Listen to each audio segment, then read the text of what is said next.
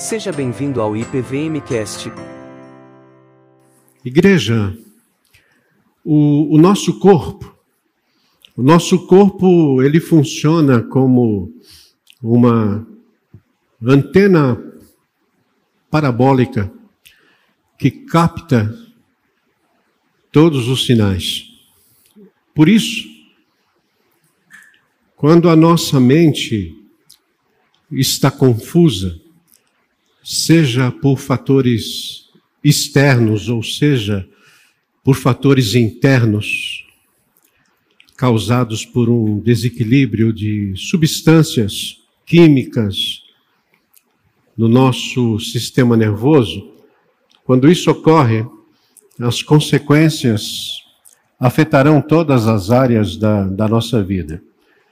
E quando, quando isso acontece, é o momento que as pessoas começam a andar sozinhas, deprimidas, muito tristes. São pessoas que em casa vivem conversando com a Alexa. A Alexa se torna a melhor amiga. Quando não, o bichinho de estimação. E é aí que nós perguntamos o que, que está acontecendo. Nós estamos falando certamente de um mal. E quem participou dos pequenos grupos da IPVM nesta semana, nós abordamos a origem deste mal, Gênesis capítulo 3, versículos 14 e 15. Portanto, esta série que está iniciando neste culto vai abordar alguns sofrimentos, como a depressão, no próximo domingo, a ansiedade, no terceiro, o medo, e no quarto e último, burnout. Esses são alguns dos distúrbios considerados pelos especialistas como o mal maior do século. E o tema que a gente hoje vai considerar aqui é que Deus não te abandona na depressão.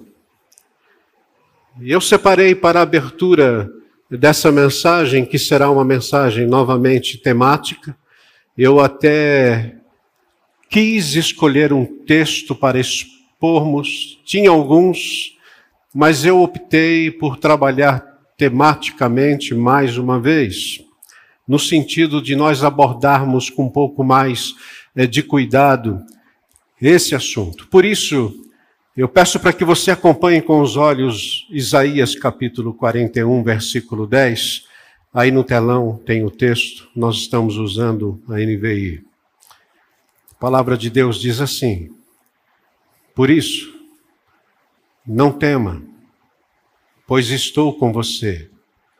Não tenha medo, pois sou o seu Deus. Eu o fortalecerei e o ajudarei. Eu o segurarei com a minha mão direita vitoriosa. Vamos orar ao Senhor. Deus querido, muito obrigado.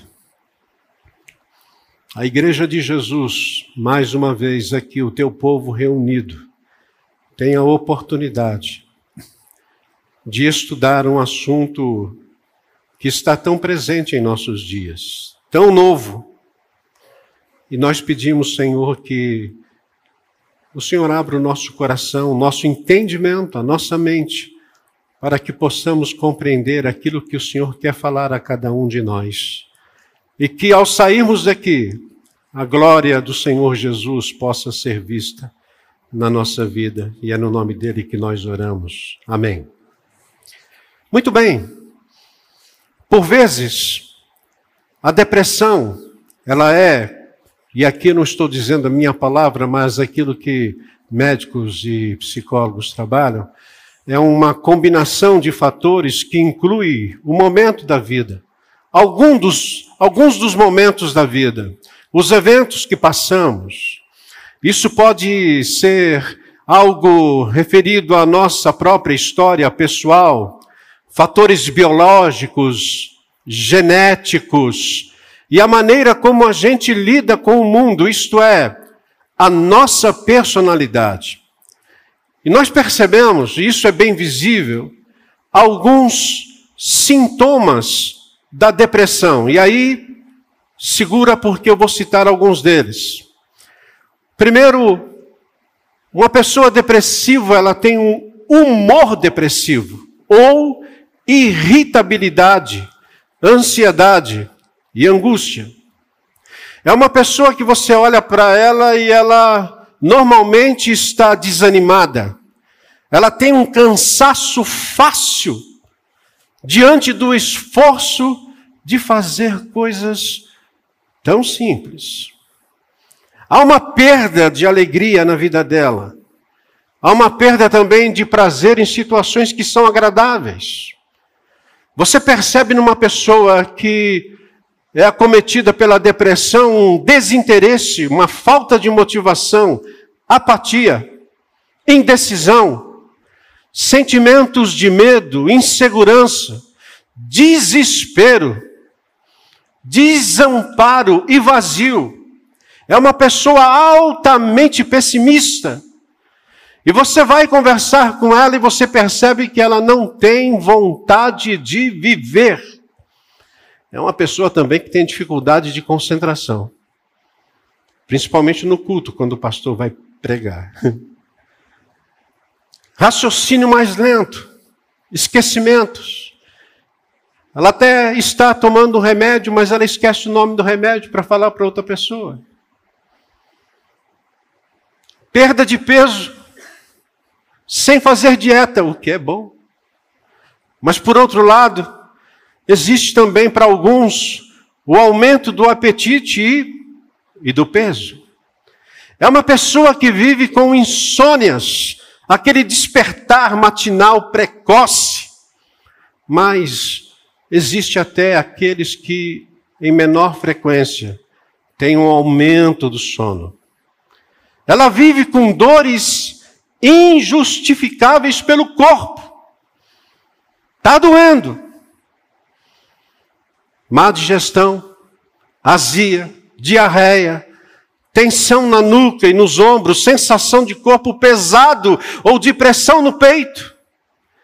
E, infelizmente, alguns pensamentos recorrentes sobre a morte. É, alguém ouvindo, se identificou com algumas dessas coisas?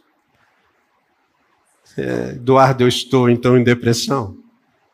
Ei, depressão. A gente pergunta: será que é tudo isso? É, eu posso responder: é quase tudo isso, mas junto. Esse é o problema. Porque quem aqui que não fica irritado? Eu, dependendo da situação, fico profundamente irritado. Eu tenho dificuldades de perder peso. E se comer um pouco demais, eu ganho. Insônia, insônia me persegue já há muito tempo. E para tratar desse mal, nós temos o médico psiquiatra que, a partir de um diagnóstico, ele poderá prescrever, e somente ele, poderá prescrever medicamentos. E nós temos também psicólogos e alguns psicanalistas que vão atuar com terapia. E às vezes, tanto a psiquiatria quanto a terapia atuam juntos.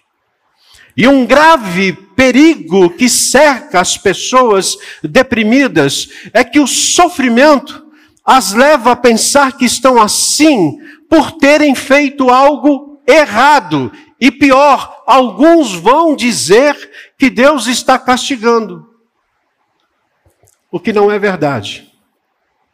Por isso, que quando nós abordamos uma temática como essa, que vamos trabalhar nesse mês, o grande desafio é para onde ou para quem nós nos voltaremos quando estamos assim e aqui eu quero adiantar que não é uma jornada que deveríamos enfrentar sozinhos. Vou repetir. não é uma jornada que a gente deve andar sozinho. E aqui eu dou graças a Deus porque aqui na IPVM eu faço parte de um pequeno grupo e alguns dizem que é o melhor pequeno grupo da Vila Mariana, né? Eu não vou dizer quem é, mas essa pessoa disse. E é um pequeno grupo que, quando alguma coisa está doendo, a pessoa coloca no grupo: está doendo. E aí você vê uma enxurrada de gente dizendo: você não está sozinho, você vai ter gente orando por você. E está acontecendo lá algumas coisas muito interessantes. Por exemplo, gente que veio para cá, começou a participar, ainda não é membro, já está orando. Tem gente que é é, de uma outra comunidade concorrente e, e já está participando e já está vivendo aquilo. E tudo isso é muito bom porque nós precisamos de gente amiga. Eu fico pensando como foi deprimente para Ana, mãe de Samuel, viver todo aquele sofrimento sozinha, querendo ter um filho, e o seu marido não entendendo aquilo que ela estava passando nem mesmo o seu pastor. Eu fico pensando no Senhor Jesus, quando ele foi orar no Getsemane, e ele levou os seus amigos para estarem com ele, mas os seus três amigos, naquele momento de maior dificuldade que Jesus estava passando antes da sua morte, eles dormiram.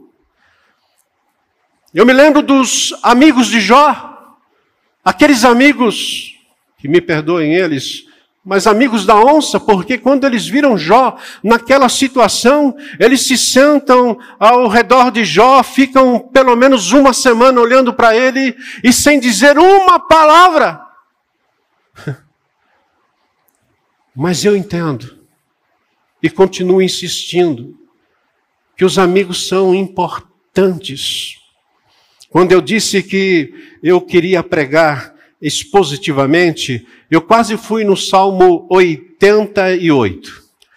O Salmo 88, não vai lá agora, depois você vê. O, o título do Salmo é O Lamento de um Atribulado. E é interessante que a maioria dos salmos, sejam eles de lamento, eles sempre têm uma parte onde há uma esperança. E no Salmo 88 não há qualquer tipo de esperança.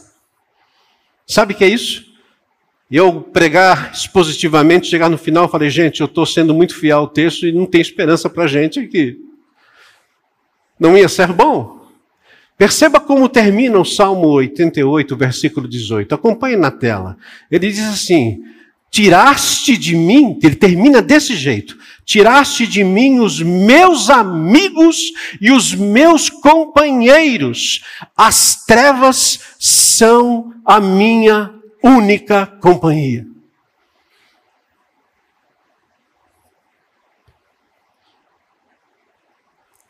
Eu acompanhei um empresário lá em Campinas, que fazia parte do nosso pequeno grupo.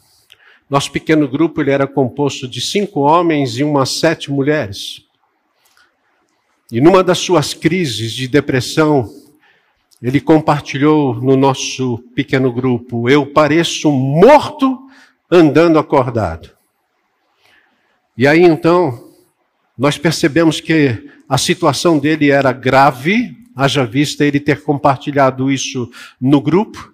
Então nós combinamos ali, os homens do grupo, em nos reunirmos todas as quartas-feiras às sete horas da manhã numa padaria para tomarmos café juntos, estudarmos a Bíblia juntos e orarmos juntos. Isso acabou formando um outro pequeno grupo, aonde houve ali discipulado, aonde houve cura, principalmente para aquele irmão em nosso em nosso pequeno grupo. Você precisa de amigos. Aliás, eu creio que muitos de vocês precisam de um pequeno grupo. Num dos seus muitos episódios depressivos, ele já foi citado de manhã pelo reverendo Gustavo, e eu vou citá-lo pelo menos duas vezes à noite. O príncipe dos pregadores Spurgeon, Ele disse, ele disse no momento de profunda crise de depressão que ele poderia chorar durante horas como uma criança, mas ainda assim não saber por que ele estava chorando. Isso é depressão. Davi, ele vai relatar no Salmo 32, versículo 3, Envelheceram os meus ossos pelos meus constantes gemidos todo dia. Ou como aquela jovem, que nos seus 30 anos de idade, ela disse para mim: Eduardo, a tortura maior, a tortura maior, eu, com os meus 30 anos, é que eu não morro. E eu olhei para aquilo e falei: Meu Deus, que é isso, menina? Eu não morro. 22 anos depois, agora em abril, ela descansou.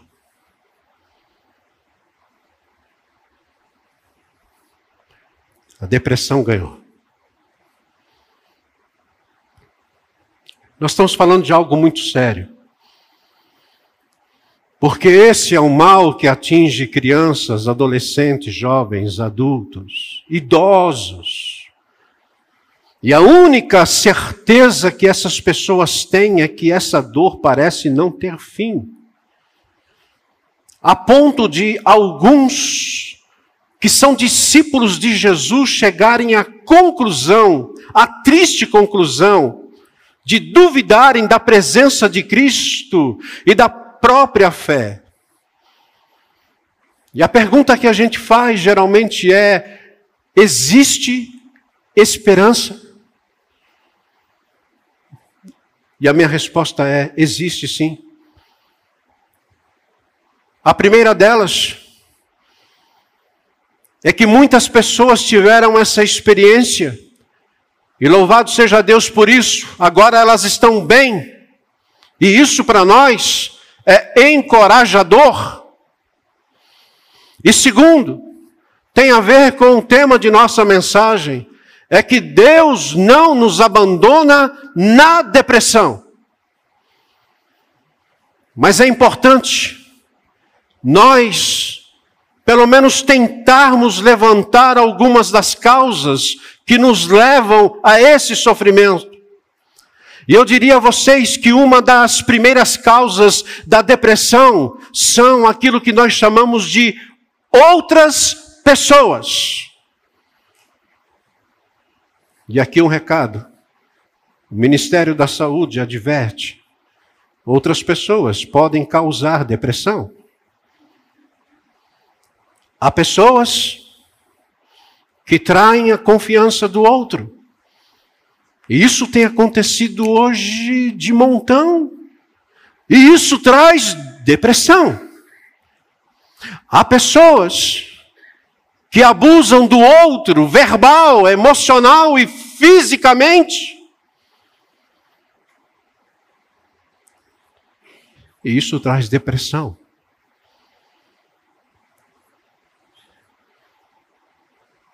A gente trata de pessoas aqui que foram abusadas por pais, por maridos, por amigos, por chefes. Há pessoas que prometem e não cumprem. E isso traz depressão. Há pessoas que hoje, nesse mundo virtual, ferem, espalham por vezes mentiras e destroem porque se importam apenas com seus próprios interesses e não os interesses do outro. Isso traz depressão. Na grande maioria dos casos, as pessoas sofrem devido aos pecados de outros. O outro, portanto, pode trazer depressão. Uma segunda causa da depressão seria nós, nós mesmos. Tome cuidado com você, porque você pode ser um fator preocupante que está trazendo depressão para você mesmo. Nossa raiva causa divórcio. E em seguida, a solidão. Nosso orgulho, nossa autoaprovação, nossa autoaceitação, isso pode ser muito prejudicial quando nós queremos equilibrar nossas vidas com aquilo que é a palavra de Deus. Agora, não se surpreenda ao descobrir dentro de você mesmo temores, iras, desejos egoístas flertando por trás de alguma depressão. Isso é possível desde o momento que o pecado entrou no mundo. Uma terceira causa da depressão são os nossos corpos. Estou falando disso daqui, dessa carne e osso. Novamente, Desde a entrada do pecado no mundo, nosso corpo envelhece, enfraquece e aos poucos se desgasta. Hoje completa dez dias que eu joguei 40 minutos de futebol. Acreditem, eu fui nesse encontro de pastores que nós tivemos dizendo: eu não vou jogar futebol, eu não vou jogar futebol, eu não posso jogar futebol, eu não estou treinando, eu não estou indo. Eu fui assim. Mas quando cheguei lá, sabe aquela tentação que você não consegue dizer não? Aí quando eu vi o pastor Marcelo, de jovens da igreja, passando de shorts, com aquela camiseta feia do Corinthians, indo para o jogo, eu falei: não, não é possível. Eu não posso deixar passar. E eu fui. E joguei. Quer dizer, todos nós ali, não foi nem 20 por 20, foi apenas 40 minutos jogando. E eu pedindo, pelo amor de Deus, para acabar aquele negócio. E quando acabou, eu falei: pronto, estou vivo. O pastor Gustavo estava torcendo. Até hoje eu estou sentindo dor no corpo. Eu não fico reclamando, mas eu estou sentindo dor. Isso não acontecia, gente, há tempos atrás, mas com o avanço da idade. Estou me preparando para vir sexta-feira aqui ensinar os jovens como é que se faz nessas coisas doenças devido ao avanço da idade. A gente tem acompanhado que muitas mulheres têm aquelas lutas pós-parto, possíveis desequilíbrios químicos. Tudo isso são apenas algumas das causas físicas ligadas à depressão. Quando você percebe que você está envelhecendo, isso para alguns é, é terrível e não pode ser, irmãos. Fique tranquilo com isso, isso faz parte da vida. Na eternidade não será assim. Não será assim. E há aqueles ainda que a gente acompanha, porque são pessoas que amam outras pessoas, e pode ser talvez o caso de alguns aqui, amando outras pessoas que estão sofrendo declínio e morte física. São pessoas que estão envelhecendo. Eu converso com a minha mãe todos os dias. A minha mãe tem 80 anos. E todos os dias a gente ouve minha mãe reclamando das suas dores, a minha sogra também. E a gente sabe que isso faz parte. O problema é quando nós não conseguimos tratar disso, porque nós sabemos que esse sofrimento do outro pode ser o nosso sofrimento. E quando essas pessoas que amamos, elas acabam partindo, pode ser que a depressão fica para você.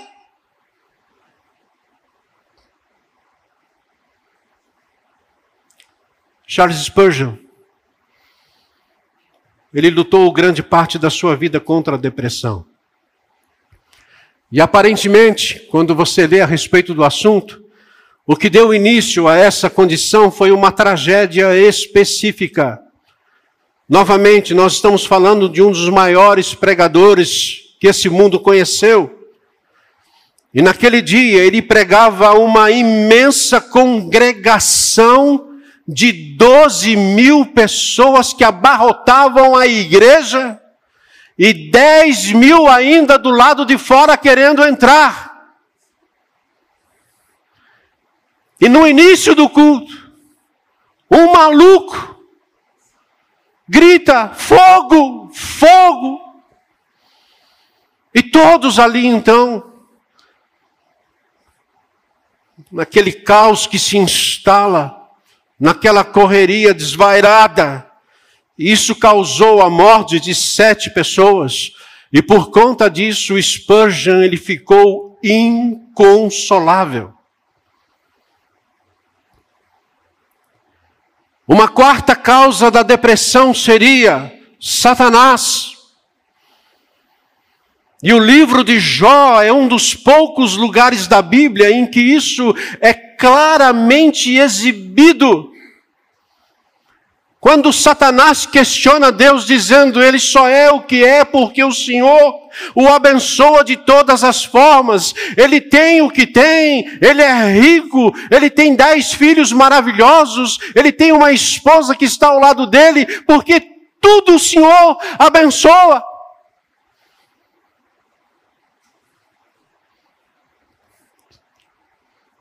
Deus permitiu. Que Jó passasse pelo que ele passou. E Satanás vai entrar nessa história. Satanás ele mente e engana. E isso pode nos afligir mental e fisicamente. Não esqueça que o apóstolo Pedro diz que o diabo é o nosso inimigo que anda ao redor como leão, rugindo e procurando a quem possa devorar. E uma coisa que nós não podemos perder de vista é que Satanás não anda em busca de reconhecimento próprio, como muita gente pensa. Ao contrário, ele prefere não chamar a atenção para si mesmo. E em lugar disso, ele procura desviar a nossa atenção de Deus. E quando nós fazemos isso, nós estamos cavando um buraco e vamos encontrar ali muitos males. Uma quinta causa da depressão é Deus. O próprio Deus poderá ser a causa do nosso sofrimento. Às vezes Deus permite que seus filhos durmam no escuro. Ele permite. E o fato de eu aqui usar Deus permite é porque eu entendo que nada acontece nessa vida sem a sua supervisão soberana, inclusive o nosso sofrimento. Eu não quero me deter nisso, mas é apenas para que eu e você, como bons discípulos de Cristo reformados, a gente tenha na nossa mente com exatidão que Deus ele é soberano sobre tudo, sobre todos, inclusive sobre o nosso sofrimento. Para você ter uma ideia, veja o que diz 1 Samuel capítulo 2, versículos 6 e 7. Acompanhe. O Senhor é o que tira a vida e a dá faz descer à sepultura e faz subir. O Senhor empobrece e enriquece. Ele abaixa e também exalta.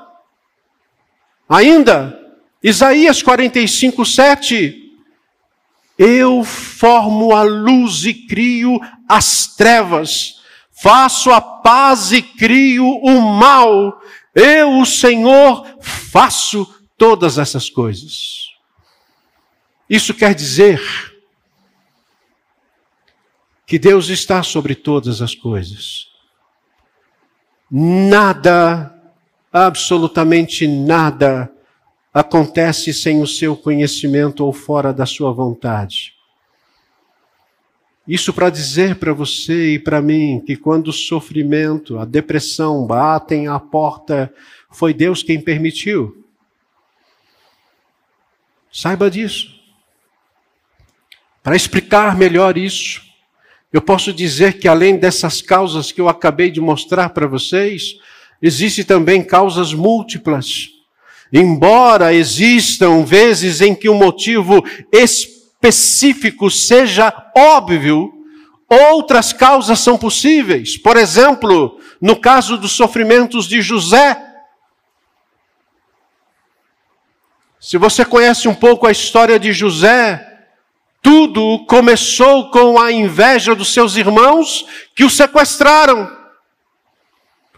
Dos seus irmãos que colocaram-no num poço e venderam-no como um escravo. A partir daí ele foi levado para o Egito. Ele foi traído por uma mulher mentirosa e jogado numa prisão. Anos depois, quando pela providência divina José vai encontrar os seus irmãos, ele disse: Vocês planejaram o mal contra mim, mas Deus o tornou em bem para que hoje fosse preservada a vida de muitos. O que é interessante é que, em outras palavras, José identificou duas causas do seu sofrimento. Primeiro, os seus irmãos. E segundo, o próprio Deus. Vocês fizeram, mas Deus permitiu. Outro sofredor bem conhecido foi o apóstolo Paulo. E o apóstolo Paulo, ele tinha aquilo que nós encontramos na Bíblia como o espinho na carne. E quando você estuda esse texto, você vai perceber que ele identifica três causas: seu próprio orgulho, o mensageiro de Satanás e o próprio Deus. Três causas e um único sofrimento. E há ainda aquilo que nós chamamos de causas desconhecidas, aonde um médico, um psiquiatra, ele pede exames laboratoriais Terapeutas fazem análises e por vezes não chegam a nenhuma conclusão, a não ser o próprio mal que a pessoa está envolvida. Uma coisa interessante é que, por experiência, acompanhando certas pessoas, nós percebemos que existe um, um paradoxo nessa questão da depressão. Paradoxo, vocês vão entender. As pessoas que geralmente estão deprimidas, elas odeiam o isolamento da depressão. Odeiam, porque a depressão ela isola a pessoa. Elas odeiam, mas ao mesmo tempo elas evitam outras pessoas. Elas evitam. Por mais que você diga, você precisa de amigos. Ah, é, é, é isso mesmo, mas elas evitam.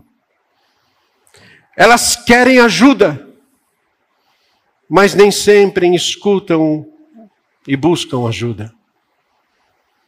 Elas acreditam em Deus, mas elas agem o tempo todo como ateus ou como ateias. E dizem, Eduardo, por que Deus está fazendo isso comigo? O que eu fiz para eu merecer isso? E é exatamente isso que a depressão faz. Ela levanta questionamentos sobre Deus.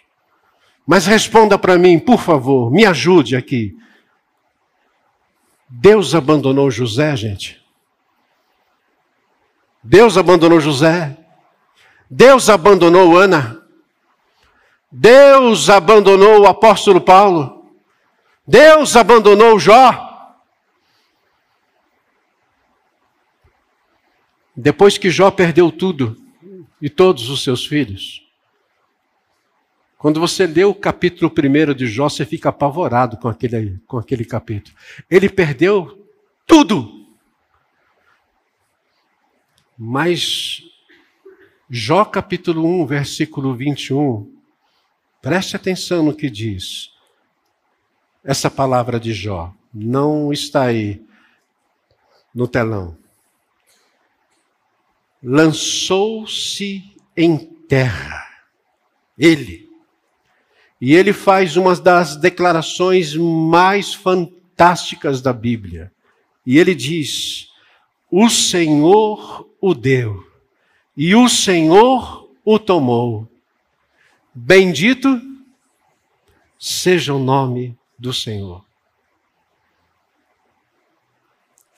A prostração e a adoração dificilmente caminham juntas na depressão.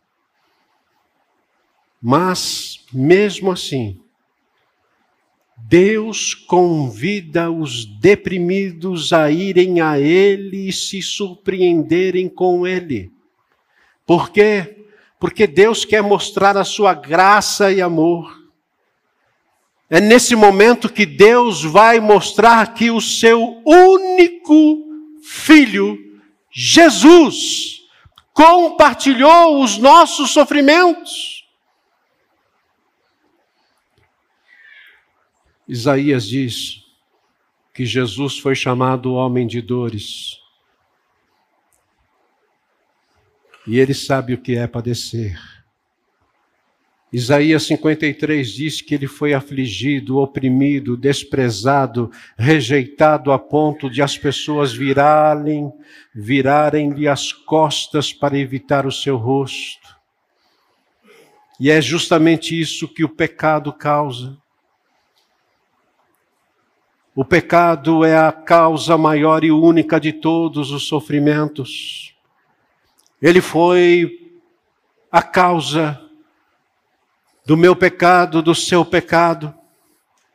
No entanto, quando nós vamos para a palavra de Deus, a Bíblia diz que foi por causa do pecado que Deus não poupou o seu próprio filho, antes por todo nós, por todos nós o entregou. E quando Paulo está trabalhando esse tema lá em Romanos capítulo 8, versículo 32, ele vai dizer: porventura não nos dará esse Deus graciosamente com ele, Cristo, todas as coisas? E aqui eu preciso perguntar para você, se Deus sacrificou o seu próprio filho por você, você acha mesmo que ele seria capaz de sonegar-lhe esse amor? Jesus! Desde 1960. Eu estou falando de 60 anos. A depressão tem sido diagnosticada como um problema clínico. Nós não queremos tirar o mérito disso, porque a medicina sabe o que fala. Mas é importante que saibamos que a depressão é um problema humano. A depressão é sofrimento. E todas as vezes que nós estamos passando por algum tipo de mal que nos leva a pensar e flertar com a depressão, nós temos que entender que as dores normalmente dizem algo para Deus e sobre Deus. A ponto de C.S. Lewis dizer que o sofrimento é um megafone de Deus para despertar um mundo surdo. E nesse sentido, você tem duas escolhas a fazer na depressão. Duas. E eu diria, ousadamente aqui nesta noite, apenas duas. Clamar ao Senhor ou não clamar. Onde me baseio? Ouça o que disse o profeta Oséias.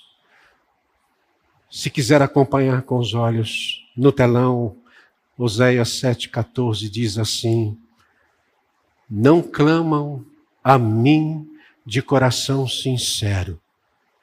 Em vez disso, gemem, angustiados em suas camas.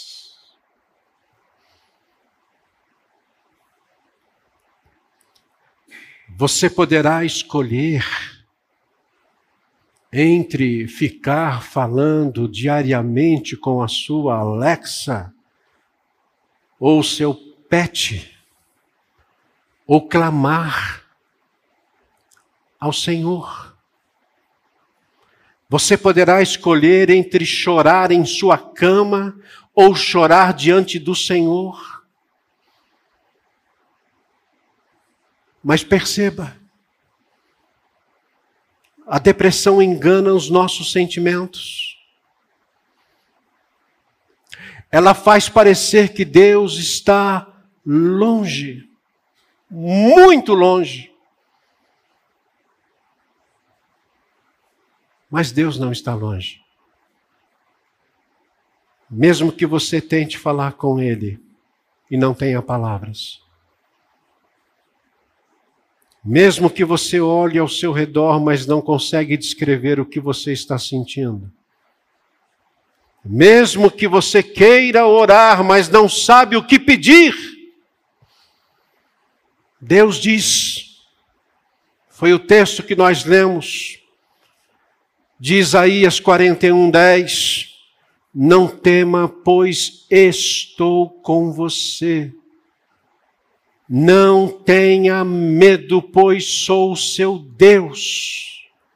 Eu o fortalecerei e o ajudarei, eu o segurarei com a minha mão direita vitoriosa. Peça para Deus nessa noite, Senhor,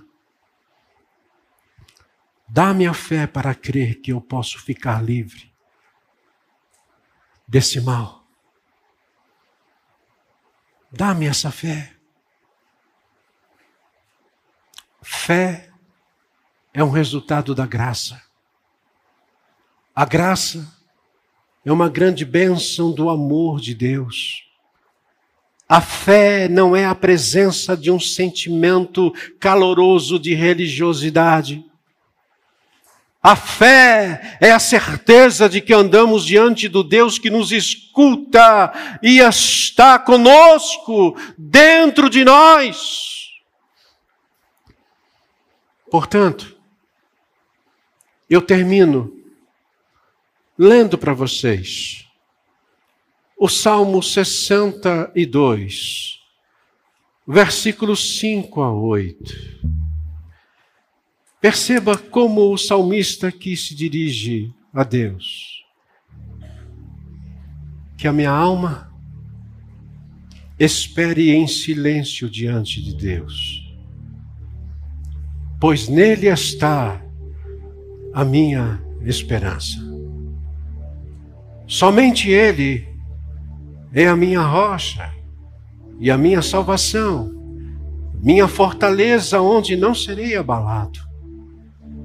Minha vitória e minha honra vem somente de Deus. Ele é o meu refúgio, uma rocha segura. Oh, meu povo, confie nele em todo o tempo. Derrame o coração diante dele, pois Deus é o nosso refúgio. Sabe, alguns de vocês eu conheço um pouco da vida. Alguns de vocês a gente acompanha, sabe o que você está passando, mas muitos de vocês a gente não tem a mínima ideia de que você do que você está passando. E quando a gente fala em causas e sintomas da depressão, às vezes você fala assim, gente, eu estou passando por isso. E a gente está dizendo aqui, você precisa de amigos. Mas, sobretudo, você está precisando de um Deus que não te desampara.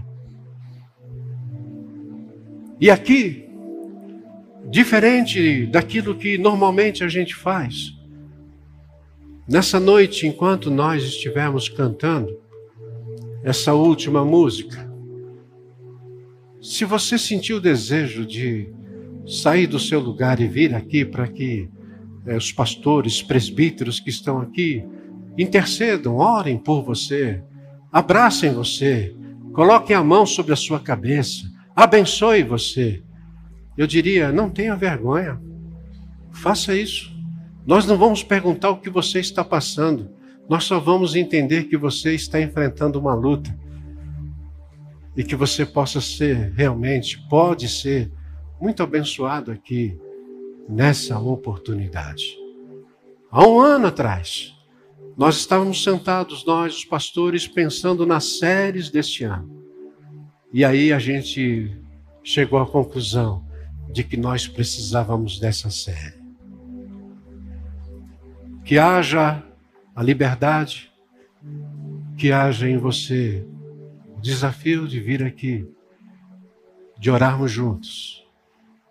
Queremos ser bênção na sua vida. Faça isso em nome do Senhor Jesus.